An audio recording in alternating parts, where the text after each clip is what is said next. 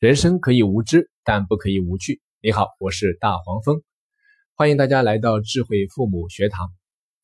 一直有朋友邀请我分享一些关于家庭教育的内容，之所以迟迟没有去做啊，是因为有两个原因。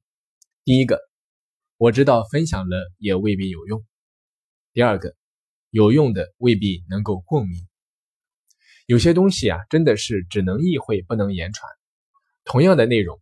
仁者见仁，智者见智啊！因为大家的阅历不同，受教育程度不同，价值观不同，所以啊，南宋的张孝祥说过一句话，他说：“悠然心会，妙处难与君说呀。”其实很多东西啊，真的在一个“悟”字上面。一旦你悟到了，事情很简单；可悟不到呢，你会发现怎么也绕不过去。我自己做教育培训有七八年的时间，从成人到青少年都有做过，听过不少课，也讲过不少课，给成人和孩子都讲过不少关于感恩的课程。那他们学习完之后，是不是就真的懂得感恩了呢？其实未必。你可能觉得这样的答案有些受打击，但其实没必要，这太正常了。为什么呢？我从自己的心得体会中啊，总结出一句话：我认为感恩它不是一种刻意的感动，不是说我们刻意的给他们上几堂关于感恩的课程，他就懂得感恩了。真正的感恩，那是一种与世界相处的价值观，它绝对不是一种刻意的行为，而是一种自然的流露。什么叫自然的流露呢？给大家举一个我自己的例子。在我的家庭里面，对我影响最大的是我的爷爷。我是指感恩这个方面。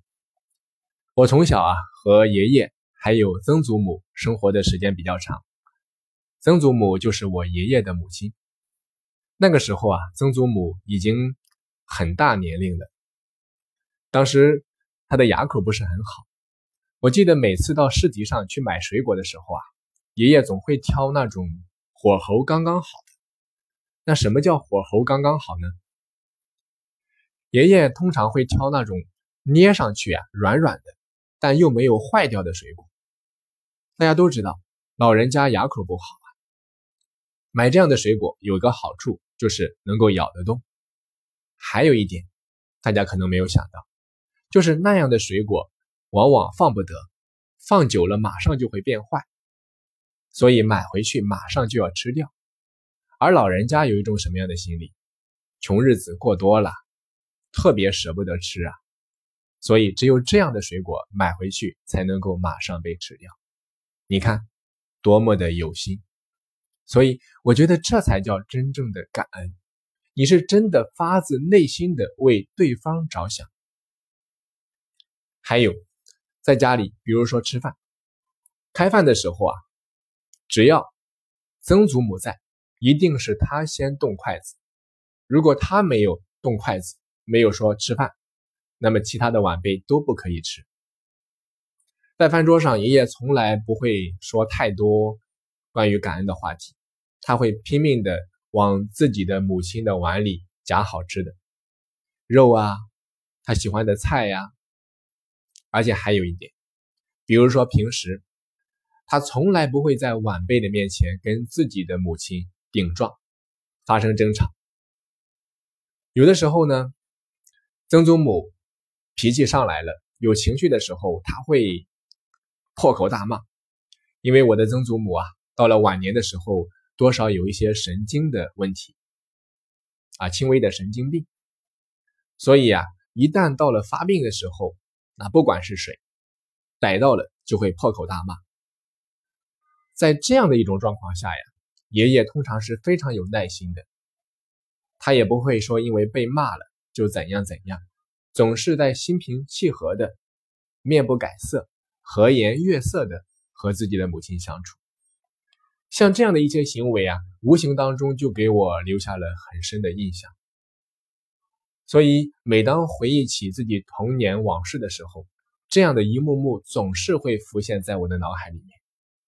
所以，这种感恩的意识，它已经融入到我的潜意识里面去了。已经变成了我的一种价值观的一部分。这就是我指的一种自然流露。所以很多朋友跟我讲，我怎么样能让我的孩子有感恩意识啊？为什么他就不知道感恩呢？我应该怎么做呢？我说，其实很简单，你不需要给你的孩子讲太多的大道理。在家里，比如说吃饭的时候，饭桌上有老人，你只要尽好自己的本分就行了。该给老人添菜的时候添菜，该盛饭的时候盛饭。平时呢，多多感恩自己的妻子，感恩妻子的付出，让这个家里面如此的幸福美满。感恩自己父母的养育之恩，啊，没有他们就不会有你的今天。